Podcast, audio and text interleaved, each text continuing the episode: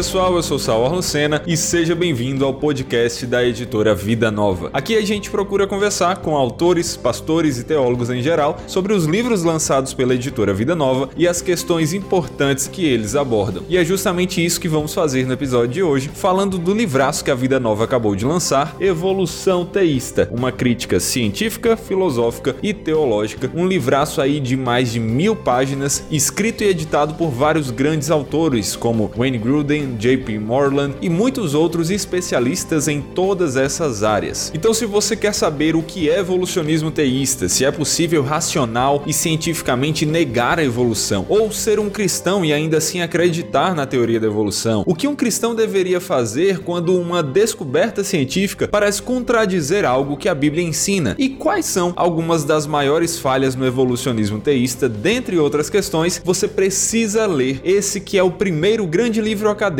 que combina críticas científicas, filosóficas e teológicas ao evolucionismo teísta. E para lhe ajudar a ter uma introdução ainda melhor ao assunto e ao livro, você vai ouvir a seguir dois convidados muito especiais: o reverendo Davi Charles Gomes, um dos maiores estudiosos e teólogos da atualidade aqui no Brasil, e o nosso queridíssimo e já de casa Jonas Madureira, que inclusive dessa vez não fez apenas o papel de convidado, mas também de apresentador. Normalmente, como quem já tem acompanhado já sabe, sou eu que tenho conduzido o podcast, só que infelizmente dessa vez eu estava viajando no dia da gravação, então não deu para participar da conversa como de costume, mas isso nem de longe impediu que essa conversa fosse sensacional. Então, sem mais delongas, aproveitem essa conversa do Jonas Madureira e Davi Charles Gomes sobre o livro Evolução Teísta.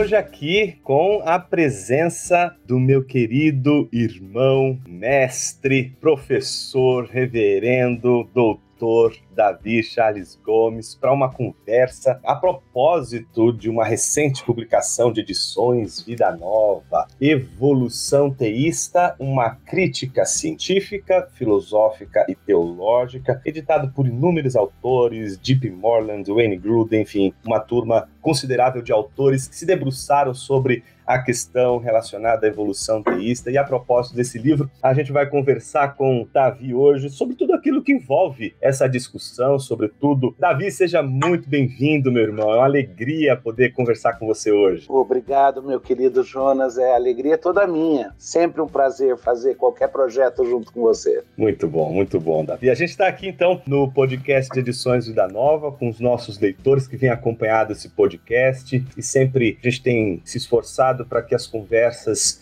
e o diálogo sejam sempre produtivos. E para nossa conversa de hoje, a propósito da publicação deste livro, eu queria começar com um ponto que eu acredito tanto para mim como para você é um ponto extremamente caro que é a questão relacionada ao cristão e à ciência, né? Como o cristão se relaciona com o estudo da ciência. Às vezes as pessoas criam uma espécie de contradição, né? Como se fosse impossível ser cristão e ao mesmo tempo inteligente, cristão e, e dedicado ao estudo das ciências, como se ciência fé fossem duas coisas ah, incompatíveis. Vamos começar a nossa conversa pensando sobre isso. A gente é negacionista, Davi? Olha, a gente falava antes um pouquinho e eu falei para você que o que tem me assustado é a mudança de contexto de plausibilidade no nosso mundo Exato. hoje, né? O desenvolvimento científico ocidental, e a Nancy Pierce fez um trabalho muito interessante de popularizar isso em alguns dos livros dela de, da década passada, ele é em grande parte responsável por aquilo que nós conhecemos hoje com a moderna ciência moderna. Uhum. Você não teria o tipo de desenvolvimento que nós tivemos sem os pressupostos cristãos. E tem momentos chaves nisso daí, incluindo um dos momentos chaves, e aí é o nosso divino doutor, sobre o qual eu tive a alegria de endossar um trabalho lindo seu a respeito. Tomás foi uma das pessoas muito importantes no trabalho que ele fez de síntese, que às vezes a gente critica filosoficamente um pouco da síntese tomista, né? Mas há de se compreender que a crítica é uma crítica interna filosófica quanto a alguns detalhes, mas ele fez um trabalho espetacular quando ele resgatou lá Aristóteles, quando ele procurou trabalhar isso dentro de um contexto que fosse permissível e bom para um cristão e tudo, tudo isso daí colaborou muito para o desenvolvimento da ciência. O problema, eu creio, é outro. A acusação de negacionismo para nós, ela vai acontecer porque a gente tem uma dificuldade muito forte com a absolutização de um aspecto analítico da realidade. Esse é o problema. Quando você olha para a realidade da vida, existem diversos aspectos e qualquer aspecto que a gente use para análise, ele é usado em isolamento dos outros. Não tem jeito, eu não consigo manter todos ao mesmo tempo. Então, quando eu estou fazendo uma análise, digamos assim, científica, seguindo o método científico, que olha para as evidências, ele tem uma tendência forte indutiva, se bem que eu creio que a descoberta científica não se explica por indução, eu creio que ela só se explica com o elemento de abdução, né? Claro. Mas o, o processo do método científico, a sua dependência na análise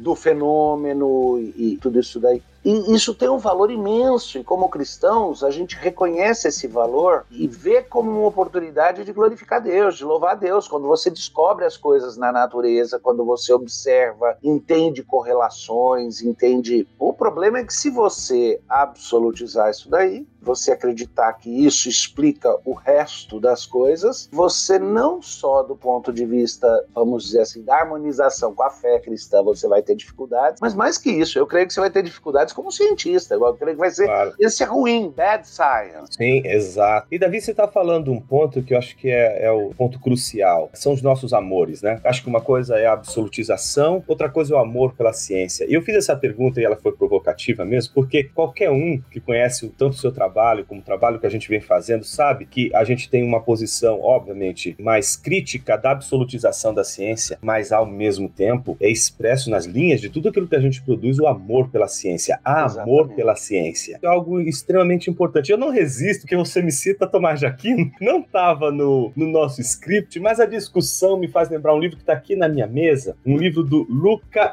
Bianchi. Sim. Esse livro é um livro interessantíssimo, é sobre a história da dupla verdade. Ele diz uma coisa interessante, Davi. Ele vai buscando lá na Idade Média, ele pega a figura de Henrique de Gand, né? e a partir do pensamento dele, que era uma tentativa de mostrar ou de discutir a relação entre teologia e filosofia, pensando a filosofia no contexto da Idade Média, super comprometida com a ciência, essa coisa toda, a trabalhar a questão se é compatível a fé e a razão, e pensando não só a fé e a razão, mas as ciências aí, no caso, uhum. a filosofia teologia. Enfim, essa discussão vai desde Henrique de Gandhi, vai chegar em Lutero e apresenta assim Lutero, ele termina com Lutero aqui, apresentando um grande problema. Qual é o problema que Lutero deixa pra gente? É o problema da duplex veritas. É aquela ideia de que a Lutero vai dizer na, na polêmica com os parisienses, né, da Universidade de uhum. Paris, uhum. ele vai dizer o seguinte: ah, olha, é, uma coisa é a verdade da filosofia, outra é a verdade da teologia. Elas duas, quando são afirmadas ao mesmo tempo, elas entram em choque, não dá certo, é, é contraditória. É. Ponto. Então só tem um caminho. O que é verdade na filosofia é verdade na filosofia, o que é verdade na teologia é verdade na teologia. E aí o exemplo é daquele que a gente semelhante ao que o Luca vai dizer né, vai usar, e é um uso comum do, da metáfora, né, dos trilhos de um trem, né? O, o trem tá indo para caminhar lado a lado com dois trilhos. Eles, exato, eles caminham lado a lado, o é. trem não vai, a locomotiva não vai se equilibrar se tiver só trilho, tem que ser dois trilhos. Eles nunca se tocam, mas eles caminham lado a lado e não tem conversa nenhuma, não tem integração nenhuma. Você acha como você vê essa questão da dupla, da dupla?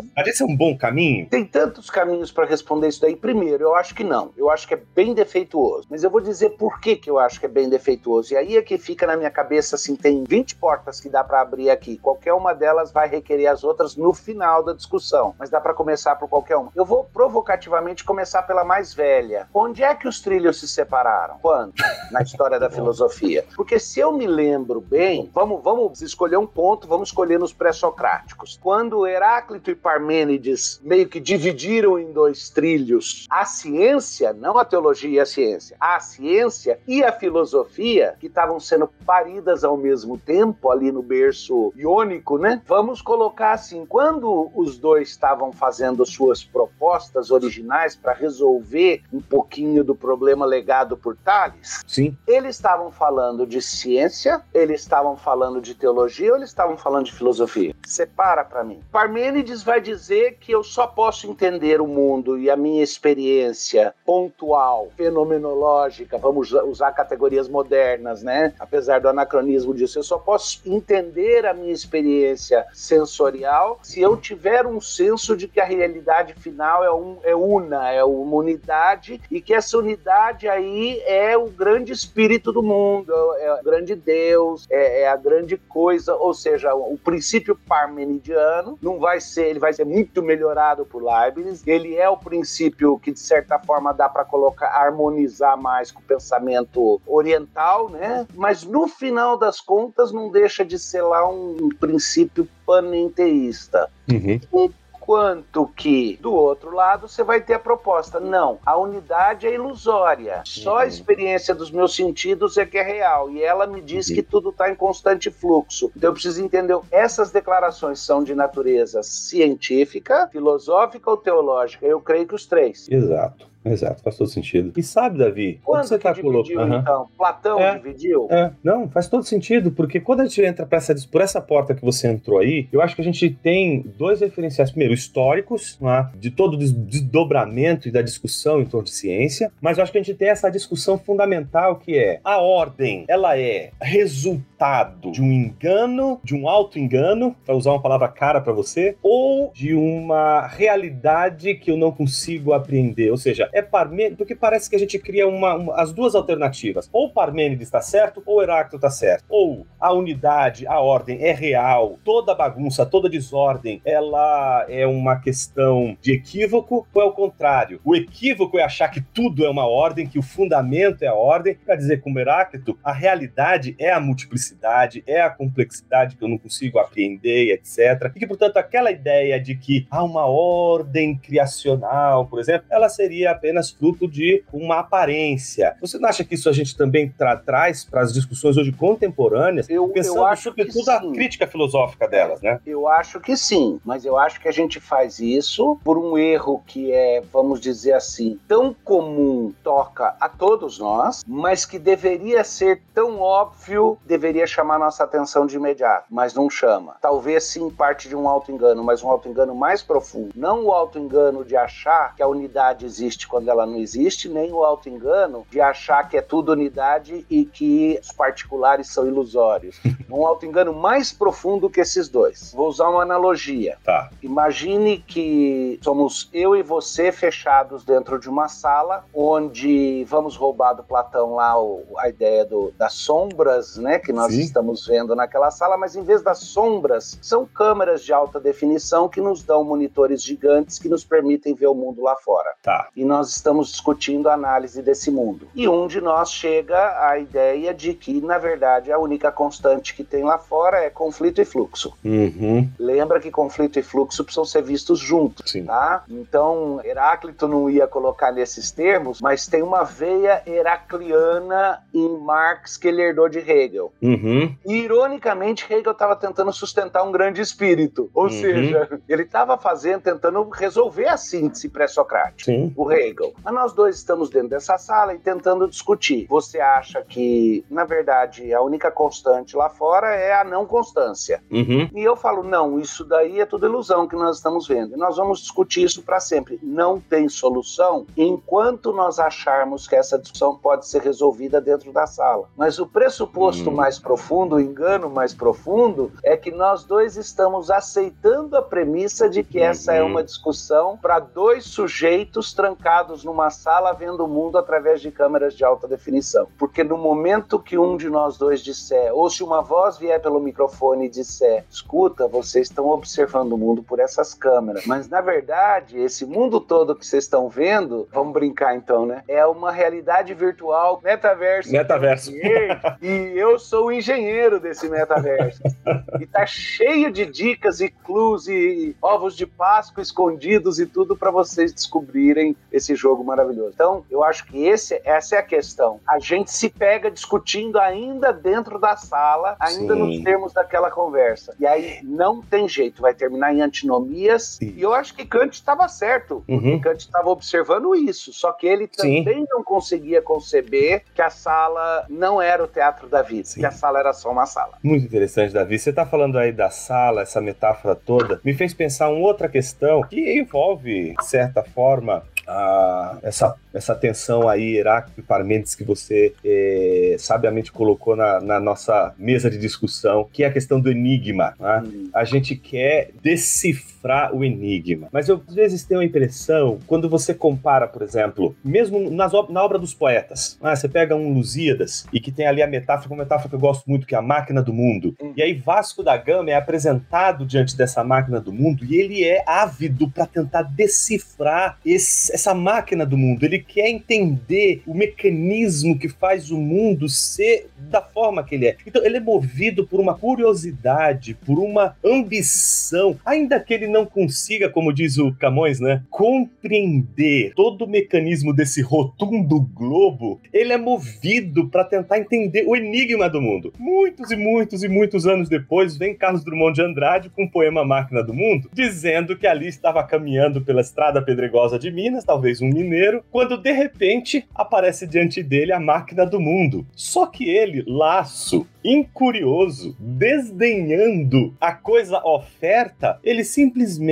despreza a máquina do mundo que se encolhe, vai se encolhendo miudamente e desaparece enquanto aquele mineiro volta a caminhar sobre a estrada pedregosa de Minas, tentando refletir sobre o que será que eu perdi nesse meio do caminho, né? Então, me parece que você tem aí dos Lusíadas, a máquina do tempo, né, de Camões a Carlos Drummond de Andrade, uma espécie de desencantamento do enigma do mundo. E eu acho uhum. que isso não afeta só não cristãos, afeta cristãos, afeta todos sim, nós, de uma certa sim. maneira. Esse desencantamento pela ordem, como que você vê isso, dentro, é, principalmente da nossa seara? É uma forma linda que você colocou, fazendo esse contraste aí entre os Lusíadas e Bandeira, né? Eu vou colocar nos seguintes termos. Quando você começou a falar, tá? Olhando para Camões, o que me veio na cabeça na hora é Deus plantou a eternidade no coração do homem, Eclesiastes. Esse desidério Criterium a Eternitatis, que na apologética eu coloco como um dos pontos de contato forte, ele é um correlato da semente de religião, dos semens religiones, o desejo pelo eterno,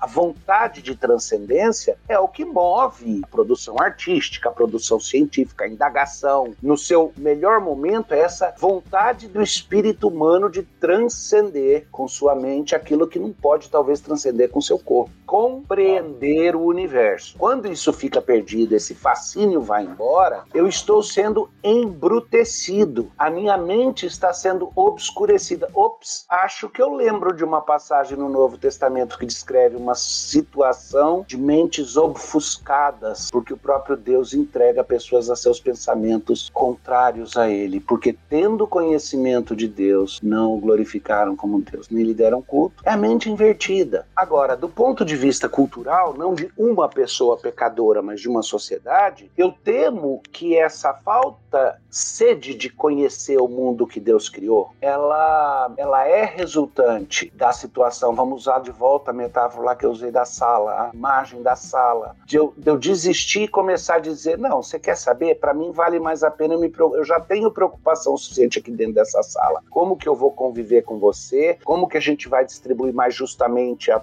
a porção de ração que chega todo dia pra gente, se vai ser fair ou não vai ser fair, o que, que as paredes são constituídas. E eu creio, e aí é bem interessante que a gente vai encontrar alguns pensadores que eu vou mencionar agora, um deles não cristão, o outro um cristão, na minha opinião, casou com uma ideologia que não precisava. Esse segundo seria Jacques Ellul. O primeiro é o próprio Marcuse, tá? o Herbert Marcuse. Ambos tinham uma sensação de que a nossa sociedade, nas traduções, para o inglês e tudo chama de Sociedade Tecnológica, no inglês é The Technological Bluff, é uma das obras uhum. lindas do, do nosso irmão, que era crente, mas você vê que a crítica que eles fazem, tanto Jacques Ellul quanto Herbert Marcuse, é a crítica da substituição da ciência pela tecnicidade, pela hum, tecnologia. Hum. Na verdade, no francês, o technique, que é muito mais o algoritmo do que necessariamente o instrumento tecnológico. Essa câmera que a gente está usando, ela é Sim. tecnologia, mas a técnica é aquilo que o, o, algoritmo que permite a criação de, da câmera, a invenção dessa mídia que a gente está usando agora. E essa fascinação, essa substituição da ciência por esse aspecto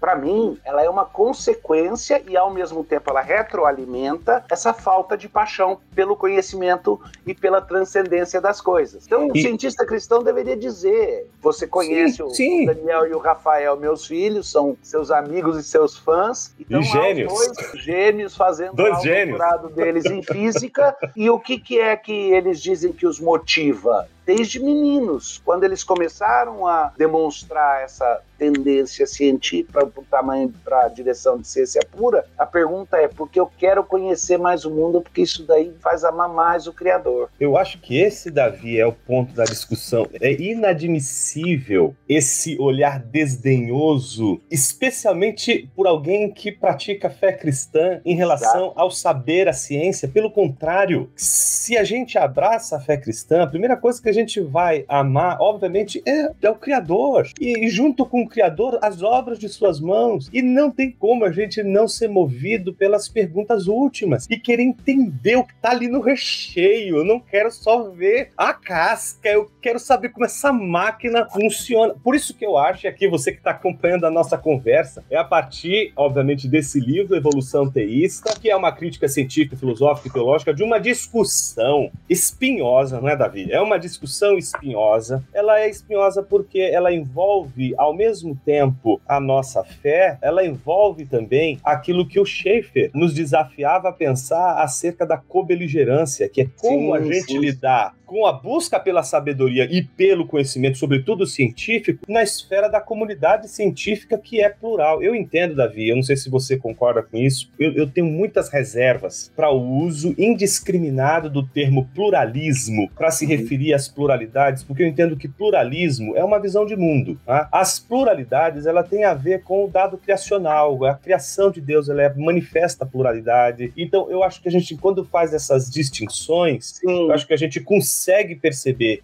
independente de você ver na pluralidade de opiniões a questão da validade ou não dessas perspectivas, isso é uma outra questão, essa pluralidade existe. Não está em jogo aqui se elas são verdadeiras ou falsas ou não, mas que ela existe. O pluralismo já seria uma visão de mundo que relativizaria tudo e diria o seguinte: todas as visões de mundo são válidas porque ninguém consegue enxergar o todo. Essa visão, ela talvez seja uma visão mais naif, uma visão mais simplista. Geralmente, quem adota esse tipo de pluralismo, óbvio, não fez um caminho rigoroso, científico para adotar, porque um caminho como esse deveria a, a, a admitir a possibilidade de todas as visões de mundo, inclusive a visão de mundo que seria contra, contra as pluralidades, contra o próprio pluralismo, e ele se autodestruiria. Ou seja, a gente sabe que o pluralismo entendido nessas perspe nessa perspectiva, ele é autodestrutivo. É. Mas, por outro lado, a gente precisa lidar com a pluralidade. E o cristão, inevitavelmente, Davi, a gente lida com as pluralidades. Você e eu, a gente lida com filosofia. E a gente sabe que se a gente for escolher só uma linha na filosofia, a gente vai empobrecer a discussão filosófica. A gente tem que ler de tudo e tem que manter o senso crítico, tem que manter o olhar crítico o tempo todo.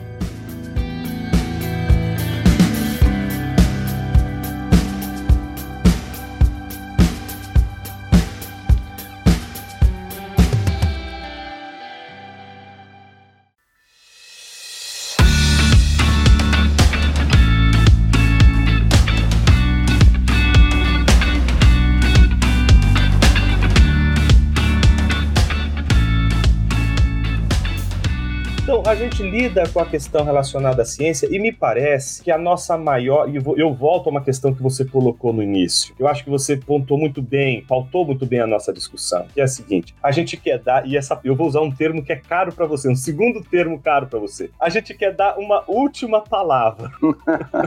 Mas a gente só consegue dar penúltimas palavras. A ciência, ela é construída a partir de uma noção de. Às vezes, o Thomas Kuhn fala de, de noção de paradigma, sei lá, de alguns critérios que eles modificam. Leibniz, por exemplo, e Newton chegam ao cálculo infinitesimal por caminhos diferentes, mas chegam a uma solução para o problema. Me parece que a ciência abre possibilidades para isso. Como é que você vê essa pluralidade? Como é que você vê essa questão dos paradigmas? Sobretudo quando a gente vai lidar com uma questão espinhosa, como por exemplo a da evolução teísta, entendendo aqui que existe uma diferença entre evolucionismo como uma visão de mundo e evolução que seria o processo e que tem aí diversidades de compreensão, a gente precisaria entender isso melhor e saber lidar com a questão de uma maneira sábia, mas também responsável, crítica, mas também lúcida, como é que você vê isso? Duas coisas. Essas duas coisas são, eu vou dizer quais são, porque daí eu vou inverter a ordem. Essas duas coisas são, em primeiro lugar, o que, que é essa diferença que você falou entre pluralismo e o reconhecimento de uma pluralidade? Eu acho que tem um jeito, através de uma analogia bíblica, para resolver isso, tá? Mas eu vou pegar isso em segundo. O outro, em primeiro, é a questão, quando eu faço a pergunta, no nosso contexto, essa tentativa de dar respostas como se fossem últimas sem perceber, na verdade, volta lá para aquela analogia do quarto. Tá todo mundo discutindo como se não tivesse alguém fora do quarto que viu tudo. E se não tiver alguém fora do quarto que viu tudo e que pré-interpretou tudo, um, tem que existir. Poxa, tem um livro com esse nome, não é? O Deus que está aí.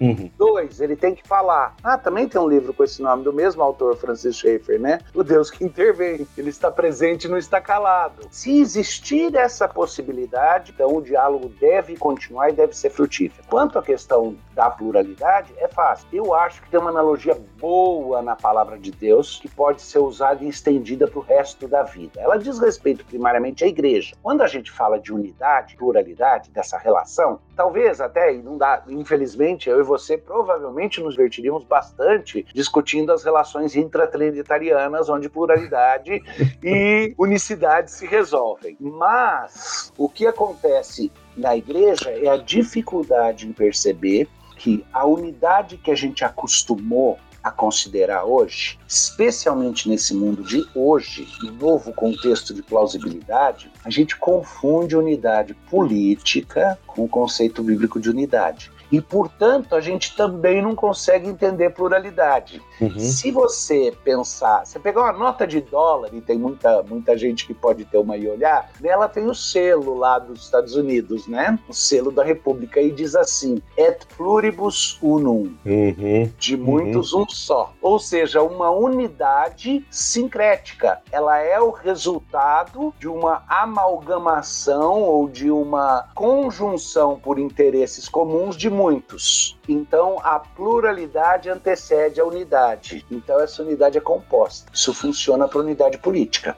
Uhum. Isso funciona para unidade dentro de projetos humanos. Mas, naturalmente, essa unidade é, por ser composta, por ser sintética, ela é ao mesmo tempo instável. Uhum. Quando a Bíblia fala da unidade e da pluralidade no corpo de Cristo, ela inverte a ordem um só batismo, Olha uma só. só. fé, um só Senhor e muitos dons, muitas capacitações, muitas vocações, muitas cores, muitos gostos, muitas expressões. Da unidade em Cristo surge a pluralidade de cores, manifestações, expressões e vocações. Quando a gente faz essa virada, entende que a unidade da igreja não é política e que, portanto, ela começa com a unidade em Cristo, mas do centro ela se manifesta, ainda para começar a entender o que, que Paulo queria dizer quando ele falou para que a multiforme sabedoria de Deus seja manifesta diante de todos os principados e potestades. A igreja que é a expressão da multiforme sabedoria de Cristo. Agora vamos pegar isso por analogia e trazer para o mundo. Se eu tiver estiver procurando a unidade do mundo no sentido de unidade análoga à política, ou seja, composta, tá? volta lá para Parmênides e Heráclito brigando. Agora, se eu acreditar que a unidade de toda a experiência e do mundo está fora dessa sala, porque essa sala teve origem em hum. alguém que é pessoal e intencional nos seus atos, e a partir dessa unidade, desde que eu estiver procurando estar tá linkado com essa unidade, e eu fujo do panenteísmo porque ela está fora, ela não é uma unidade dentro nas coisas. Ela está fora. Uhum, uhum. Se eu estiver ouvindo atento e buscando com anseio olhar as coisas por aproximação, o máximo que eu puder, das formas de expressão que essa, esse ponto de unidade me deu, aí eu vou ter muita abertura e tolerância para a experiência plural. Uhum. Eu vou entender uhum. que o que importa é isso. O que importa é essa experiência plural, o ponto de divergência meu e seu na análise de um ponto natural, de um ponto da experiência comum da vida. Esse ponto de divergência, é, a gente vai ter que de alguma forma fazer uma síntese? Não. Vamos olhar para a origem. Estamos partindo dos pressupostos que admitem um criador que é a fonte, que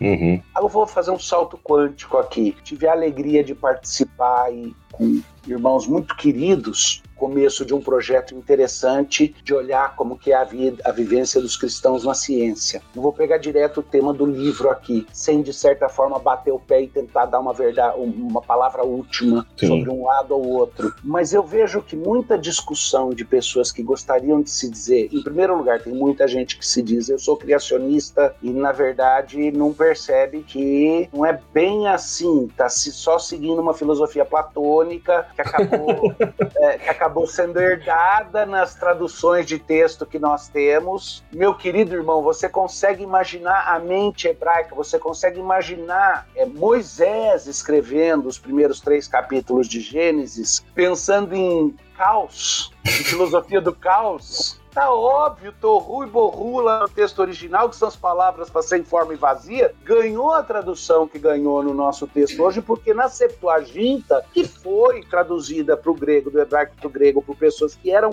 da filosofia neoplatônica, eles abraçaram uma visão de mundo que estava na República de Platão, de que para que o mundo exista é preciso que ele tenha forma e substância. Aí você pega e fala sem forma e vazio. Mas o texto original lá está falando, no princípio criou Deus, céus e a terra, a terra era desértica e inóspita inóspita, não era apropriada para habitação humana. Mas sem entrar em enveredar por essa discussão, eu só mencionei isso para dizer que muita gente que se diz criacionista não percebe que, na verdade, é quase que tem uma noção neoplatônica de liberdade de forma na interpretação de Gênesis, mas eu vejo muitos irmãos que se afirmam, não, eu procuro conta, é, compatibilizar o, o, darwinismo com a fé. Né? Sempre tem o um argumento, nem o próprio Bibi Warfield uh, achou que isso era impossível, então eu também uhum. não acho. Eu nem lembro se a primeira vez que isso daí surgiu como brincadeira ou coisa assim, foi lá em Seattle com o Stephen Meyer numa mesa de restaurante, mas eu eu acho que foi. Ele contou de uma história que tinha acontecido e algo nesse sentido, e, e, no meio da brincadeira surgiu uma piada interna, né? Mas não é piada, não é maldade. É o seguinte: alguém que se diz um teísta evolucionista não parou para pensar que ele precisa responder uma perguntinha: o processo é guiado ou o processo é autônomo. Porque se ele disser que o processo é autônomo, ele não é teísta, ele é deísta. Hum. Se ele disser que o processo é guiado, ele não é evolucionista.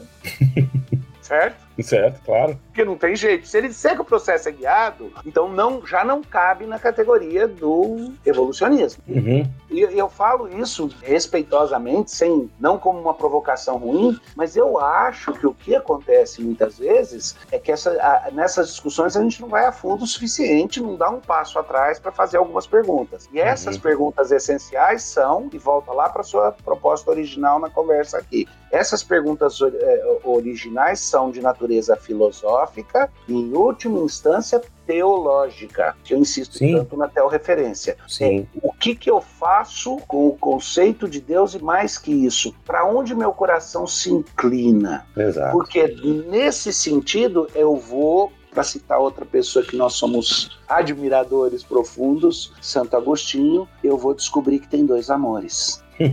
Tem um amor que constrói a cidade dos homens. Uhum. Termina em caos, não em ordem. Tem um amor que anseia pela cidade de cima pela cidade uhum. de Deus. A construção da ciência, eu creio, pode e tem os seus melhores momentos quando ela é fruto do primeiro amor. Mas a interação entre quem pensa teologicamente, filosoficamente e quem está trabalhando com a prática da ciência também vai ser definida por essa questão de qual é a inclinação, qual dos dois amores está dominante. Exato. E, e você sabe, Davi, que você falando tudo isso é, permite que a gente possa, a propósito de uma publicação como essa, né, que é uma publicação que toma posição, né? Eles têm um Exato. partido, eles tomam um partido crítico e etc. Mas ao mesmo tempo permite a gente afirmar o princípio da tolerância, mas aquela tolerância que não é, no, que não trabalha com a questão das concordâncias, né? Porque as concordâncias elas não são problema. Quando a gente concorda, a gente não tem problema. A gente tem problema é com as discordâncias e não só com as discordâncias, mas com a sustentação delas. Como é que a gente sustenta as nossas discordâncias sem agredir o coleguinha?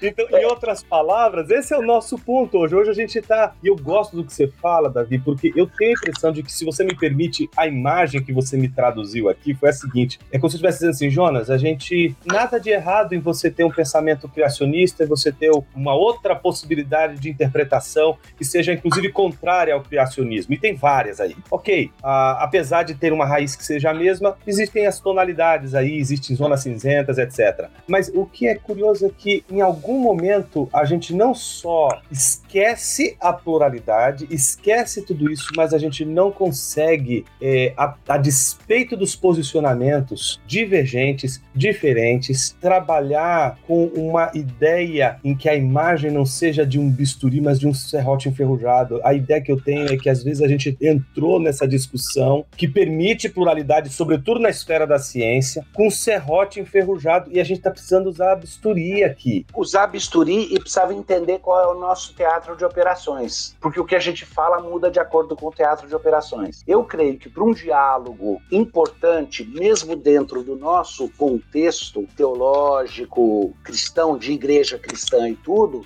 esse reconhecimento de uma certa pluralidade de ideias, ele é importante, ele deve partir da premissa de que existe um Deus, de que ele falou. Eu creio que a premissa escriturística aí se torna importantíssima. Eu não tenho, eu tenho interesse em ter debates com quem não crê em Deus, ou por interesse apologético, ou até porque pode me desafiar, melhorar a minha perspectiva, tem várias razões, mas ali não é um processo tanto do trabalho construtivo. O trabalho construtivo vai ser muito mais fácil com quem estiver partindo de alguns pressupostos compartilhados. A existência de Deus, creio que ele existe, que ele falou, que o mundo manifesta a glória dele porque ele se revelou de forma especial de forma geral. Agora, uma vez que eu estou dentro desse campo, aí eu tenho que entender que existem círculos concêntricos onde a partir de um cerne comum me abro às discussões plurais. E parte do bisturi não é só no momento da cirurgia saber como cortar para não cortar com o serrote, mas é saber aonde que tipo de intervenção é preciso. Para ser bem, uhum. bem direto, se eu e você formos membros de um mesmo presbitério e formos examinar um candidato para o seminário, nós vamos usar certo grau de severidade para verificar se ele acredita na historicidade de Gênesis 1 a 3, muito mais aguçado do que na hora de um debate público com alguém que também Exato. confessa a fé em Cristo, mas que não, não estamos tomando o mesmo passo. São círculos claro. diferentes claro. e eles são concêntricos. Vai afinando, os requerimentos vão ficando maiores. Então eu concordo, eu gostei da ideia do bisturi, mas a questão do bisturi também diz respeito a saber em que contexto que eu estou falando. Uhum.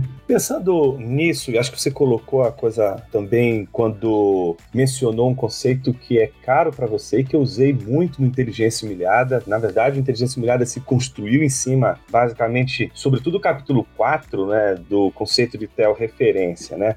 Pensando nesse contexto que você mencionou, eu acho que valeria a pena a gente pensar na referência à luz de um problema, Davi, que eu vejo o seguinte, isso é um problema que eu acho que não é, vamos chamar talvez por um, uma questão mais didática, né? De um lado, criacionistas, de outro lado, é, evolucionistas. Então, vamos pensar de uma maneira mais, eu diria assim, simplista, mas só para entender o que eu estou tentando dizer, o meu ponto aqui. Tranquilo. Suponhamos que há, que há criacionistas que vão desenvolver outras, outras vertentes contrárias a outros criacionistas, etc. Então, não está em jogo aqui as tonalidades. São dois pensamentos, eles têm suas, suas, seus vieses, têm a sua maneira de conduzir a leitura da interpretação das causas, da ordem, etc. Então aí a gente lida com uma situação que é a seguinte, especialmente do lado dos cristãos, e eu acho que isso é, um, é uma das questões que perpassa a preocupação deste livro, e é, não importa se a questão é criacionista ou evolucionista, essas duas questões estão sendo colocadas e me parece que às vezes a gente tenta encontrar, seja dentro do criacionismo, um aval científico com base em evidências e etc. para justificar o pensamento criacionista, e do lado dos cristãos que, de alguma forma, aquecem princípios e teses evolucionistas, uma tentativa não só de, obviamente,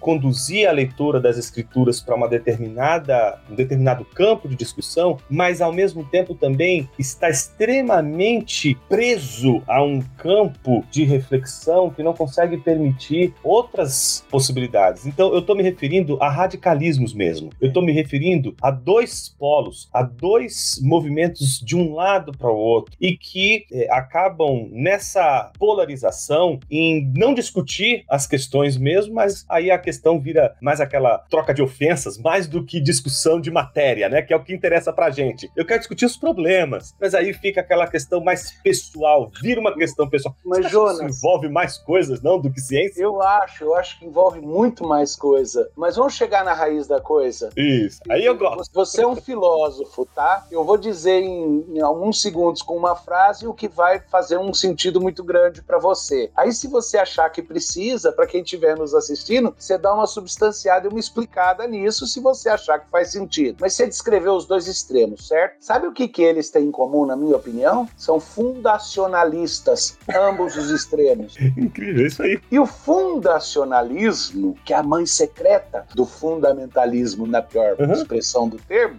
torna impossível algum tipo de interação pressuposicional transcendente, porque você está preso naquela discussão. É, ou você está querendo discutir os fatos, ou você está querendo fazer os fatos se conformar àquilo que você tem certeza que é a sua interpretação final das escrituras, da revelação. Isso me lembrou o livro do Peter Sloterdijk, Esferas, né? Aquele é uma série de, de volumes, né? E ele diz uma coisa curiosa, ele diz assim: nós nunca vivenciamos o fora. Sempre estivemos dentro de uma bolha, seja de uma bolha que fica ali no ventre da nossa mãe, seja o universo que a gente vive, nunca ninguém está fora. A gente está sempre dentro. E qual que é a bolha maior de todas? Pois é. Paulo, no Areópago, disse: Nele nos movemos e existimos. Impressionante. Nós somos subespécie Eternitatis. Ele é o único. Maravilhoso isso, Davi. Nossa ontologia é, é, é, não criado e criado. Não isso é criado é maravilhoso. do lado de fora. Isso é maravilhoso, porque se a gente entende que estamos dentro dessas esferas, nunca fora, a gente nunca vai é, conseguir chegar a respostas plenamente satisfatórias do ponto de vista uhum. racional às questões de ordem última. Então, no fundo, no fundo, mesmo os cientistas estão movidos pelas questões da fé. Isso me lembra o excelente livro também publicado por Edições da Nova há algum tempo,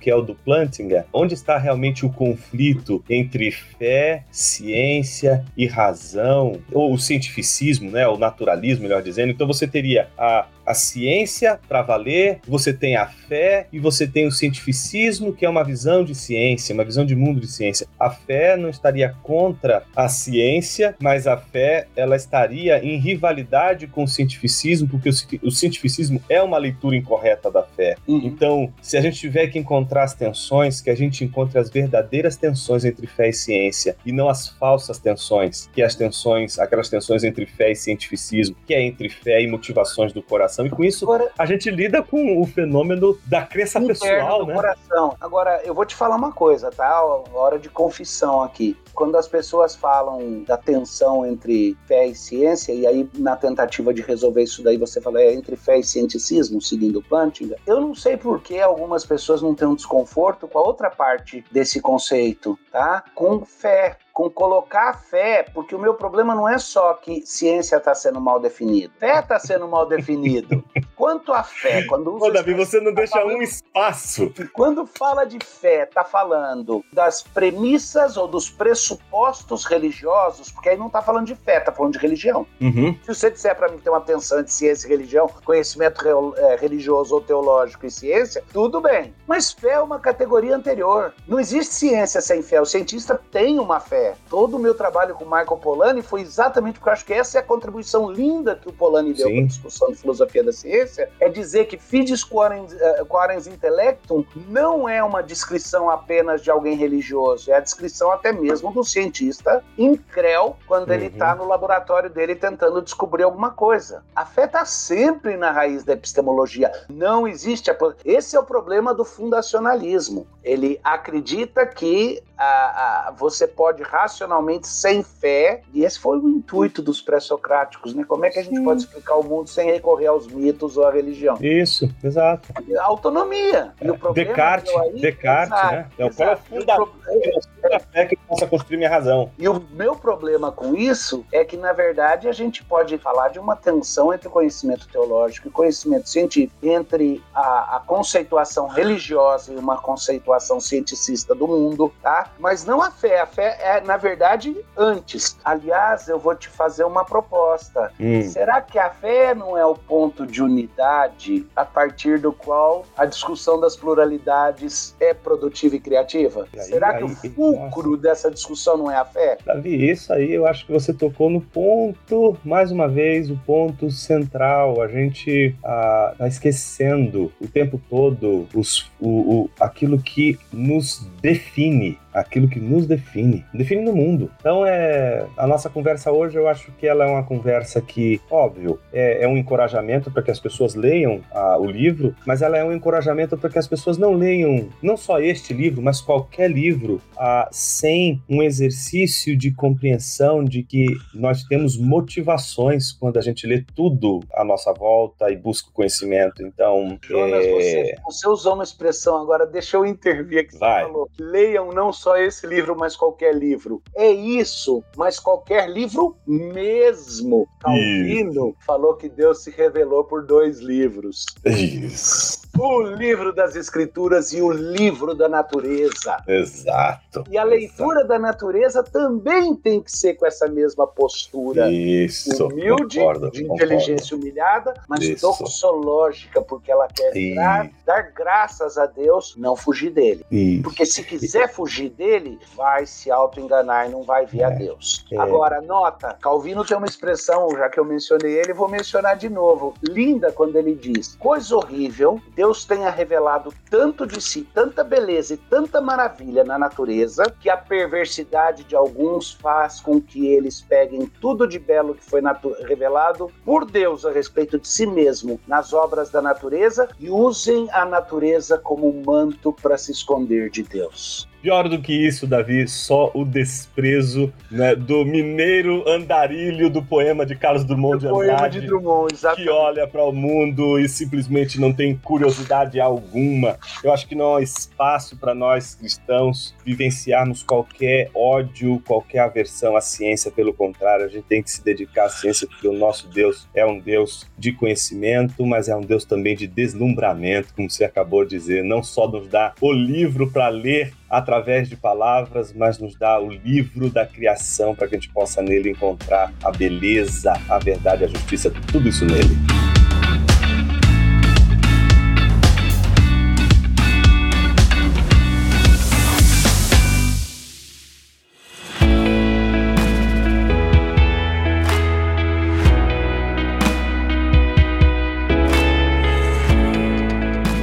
Davi, é uma delícia conversar sempre com você. A gente está caminhando para o final. Também. Deixa eu falar com todos vocês que estão acompanhando a nossa conversa. Ah, talvez você se pergunte, mas Jonas, ah, o, livro é para quem? Né? Para quem é esse livro? Olha, depois disso que o Davi falou, o que eu posso dizer para você, se não para todo mundo? Seja você um criacionista, não é que defende cunhas e dentes, não é o seu, a sua visão criacionista. Seja você um evolucionista ateu, seja você um evolucionista que entende entende que há compatibilidade entre fé cristã e é, a teoria evolucionista. Não importa, esse livro é para ser lido por todos aqueles que querem não, é, não somente a discussão a, da superfície, querem a fundo, querem saber, quer entender o que o outro está colocando, quer ouvir o que o outro está dizendo. Essa maneira de colocar o debate, de fazer com que as questões que estão submersas possam vir à tona, elas sempre trazem muita riqueza e é com isso que a gente vai caminhando caminhando para o fim, mais uma vez agradecendo ao doutor Davi, que tem sido uma referência para a gente. Você sabe, né, Davi, que eu entrei na filosofia por sua culpa, né?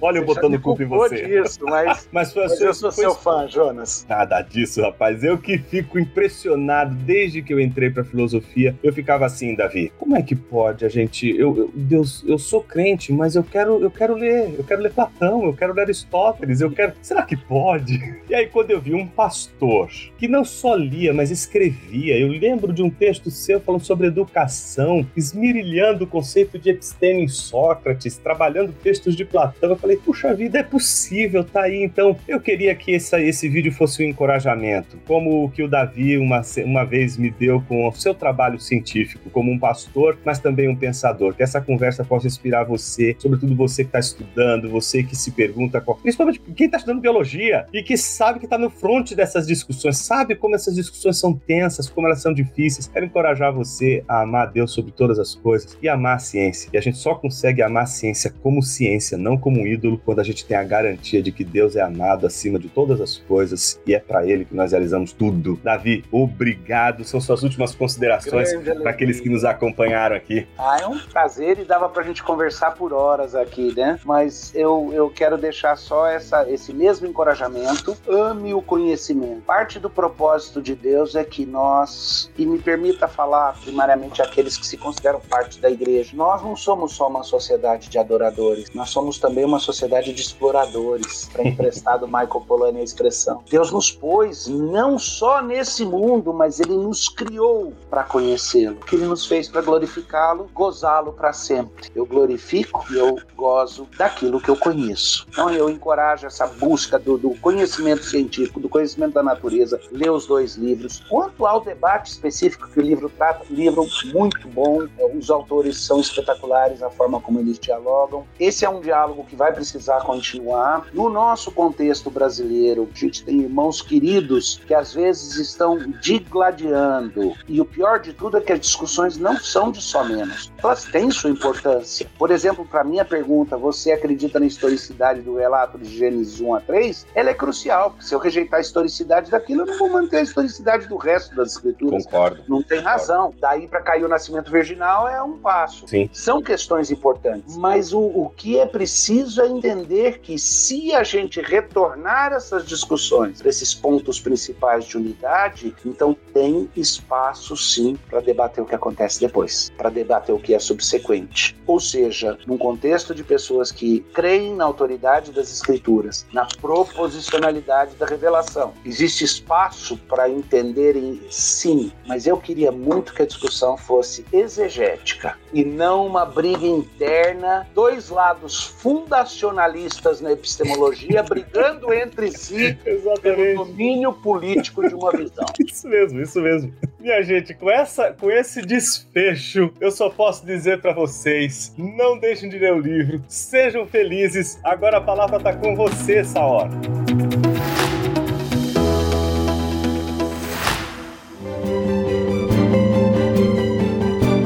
Então é isso aí, pessoal. Espero que vocês tenham gostado dessa conversa maravilhosa. Já adquiram um livro de vocês para poder se aprofundar mais nesse assunto e nos ajudem compartilhando esse podcast com quem você conhece. É isso aí, até a próxima. Valeu!